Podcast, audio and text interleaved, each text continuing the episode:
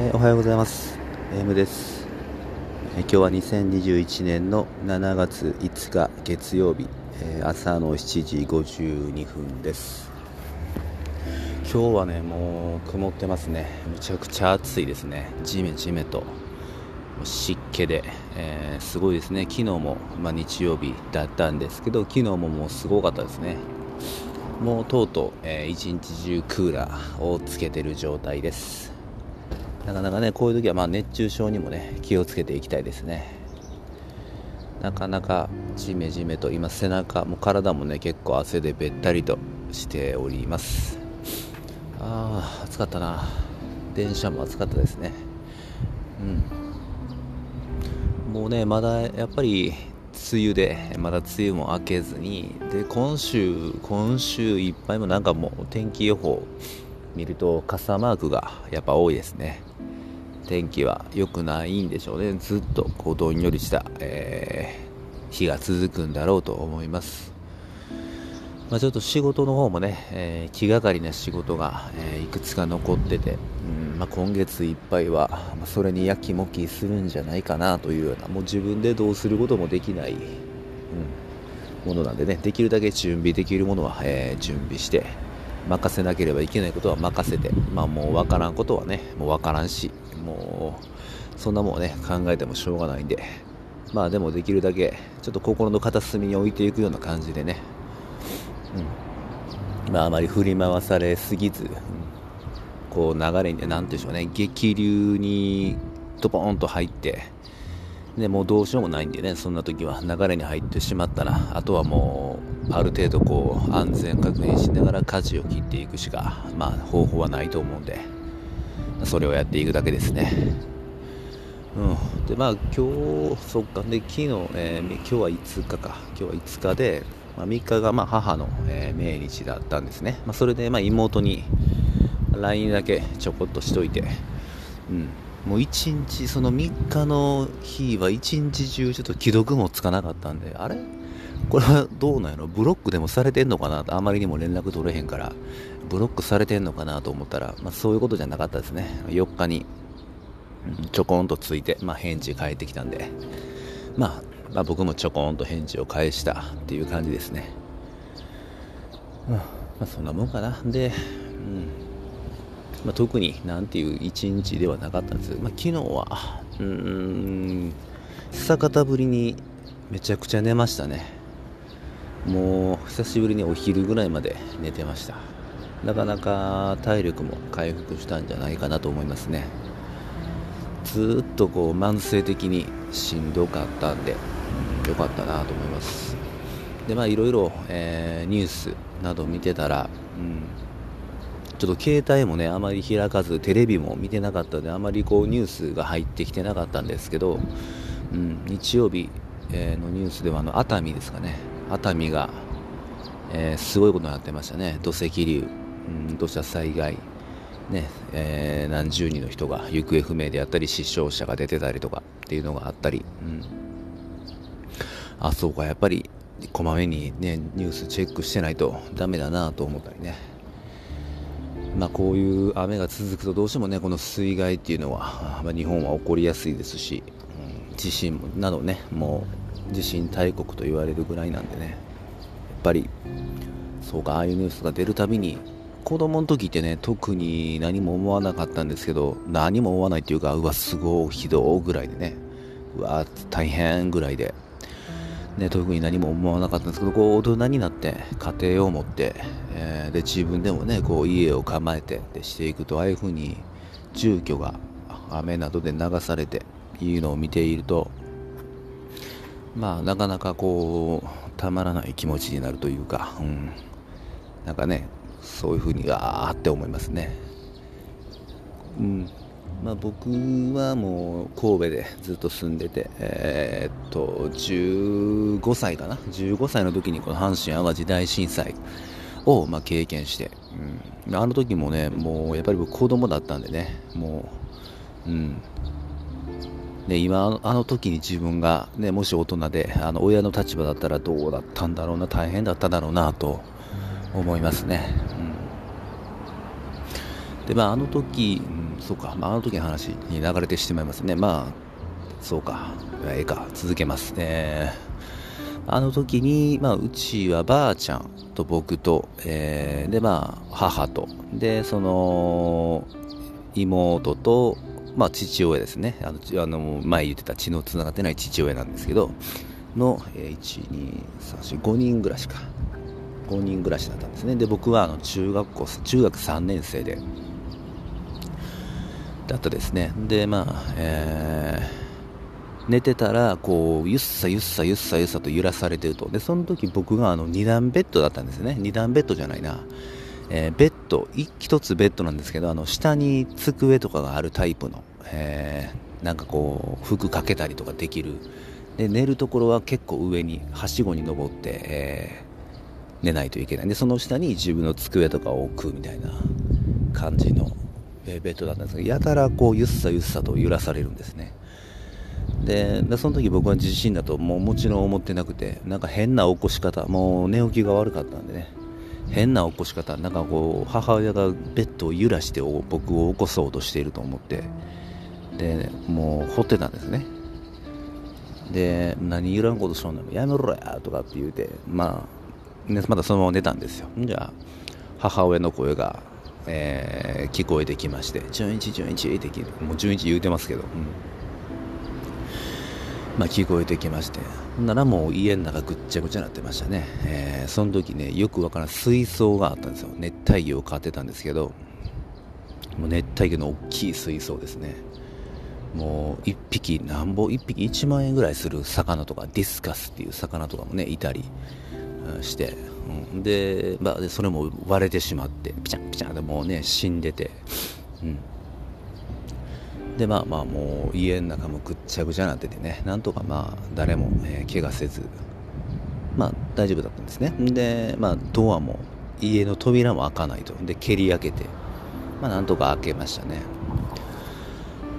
で開けてとりあえずもうみんなで会ったんやけど、まあ、ばあちゃんがちょっと、えー、気が触れてしまってわーわーわーわー叫んで。で、まあ、近所の人が集まってまあまあしょうがないやんかってこうなだめてみたいな、うん、でまあそんなこんなでとりあえずまあまあ僕は、うん、なぜか知らんけどねもう着替えて学校行きよったんですね僕中学、えー、制服に着替えて。でどうで母に、えー、ちょっと今日弁当ないんかなとかってえー、何言うとんあんた？とか。いやもう学校行くねんけどないわあんなもん。休みや。とえなんで？とかって。まだ行かなあかんかと思っとったわ。会おうかあんた。とかっていう風に感じで僕はもう結構のんきなもんだったんですね、そうか、学校休みかと思って、まあまあ、いたと。まあ結構そんぐらいの運気だったですね。で、まあ幸いと言いますか、周りに死んだとか、あの、いう人はいなくて、でもあの、空見上げたら、ま、今ここの会社の方ですね、僕はあの兵庫区だったんですけど、長田区に会社があるんですけど、まあこの長田区の辺りがもうね、真っ黒になってましたね。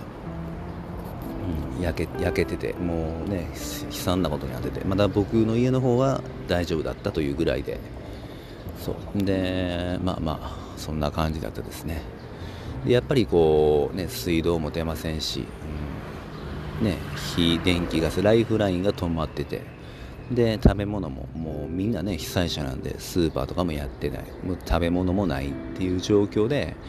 そう。でその時にあの、まあ、自衛隊の人とか、えー、ですね救援物資であったりそう。で結構ねあの時ねみんながね、まあ、うちのばあちゃんぐらいですねわーわーわーわーパニックになってたのは。あとねみんなね助け合ってましたね大人たち。ね助け合ったり。あもうね親戚とかも、まあ、お風呂入れてくれたりしたり、まあ、1日だけですよね、うん。まあ、お風呂も入れなくて体もベッタベタでそう。でやっとこうお風呂に入れると、まあ、明石に住んでた、えー、親戚がいてあ多分ちょっと10分過ぎますがこのまま話していきます。でまあ明石に住んでた親戚のようやく久しぶりにお風呂入れるっていうことでお風呂入らせてもらったんですねその親戚の家で。でお風呂上がってやっとさっぱりしたって思ったらあのその時のおったおっさん親ですね。がもう僕の頭にあのドロドロしたおっさんがつけるあのせせなんていうんですかね風呂上がりに塗るさっぱりするやつとあとぬるぬるのやつみたいな髪の頭皮のなんか乳液みたいなのを塗ったんですね。これ塗れって言ってなんか塗ってきてクソみたいな匂いするクソみたいっていうかもうなんかもうえぐい匂いのするやつを塗ってきてなんやこれってなんかねもうせっかくさっぱりしたのにドロドロの塗られてものすごい機嫌が悪くなったのを覚えてますね。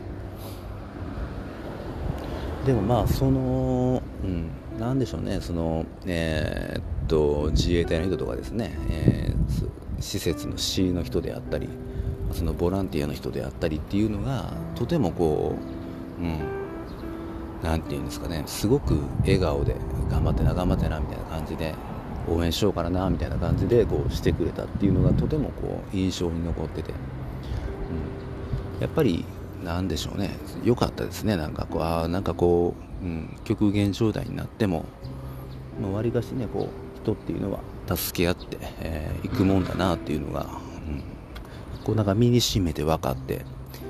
で僕もこう受験が終わりまして、まあ、中3だったんで、まあ、受験が終わって、まあ、高校入学決まったと。でそれで、うん。まあ、そこからまあ僕自身の家も、あ、んまり壊れてなかったんで、まだえー、一時避難したんですけどね。近くの学校に。まあでも、うん、家の方はそんなに被害は出てなくて、うん、なので、まあ、僕も、えー、っとボランティア活動をしましたね。あの知人の紹介で。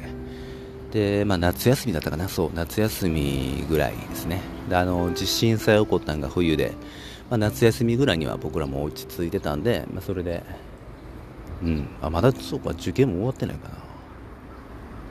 いや終わってるか。そうやな。高校行ってからやな。高校行ってから春が過ぎて夏やな。そうそう高校1年生の時ですね。うん。えー、っとボランティアしたのは。そう。でそんでまあどっか行って学校に行って炊き出しをすると。焼きそばを作ると。で僕まあそんな焼きそばなんか作ったことなかったんですけどその時に初めてその、えー、っと避難所に行って焼きそばを作って外でですね。で皆さんに振る舞ってでしたんですね。でもうなんか僕としてはこう楽しくてなんかこう進路が違った友達と2人で、えー、仲良くやってたんで、まあ、仲良かった友達が高校また別になってで会えてなかったんだけどそのねボランティアの話があった時にそいつも行くっていうことでなんか久しぶりに話したりできてなんかこう楽しかったんですね。でまあ、そうやって自分が楽しんで、えー、焼きそばを作ってで、まあ、いろんなこの被災者、まあね、僕もまあ被災者なんですけど、まあ、それで振る舞うと。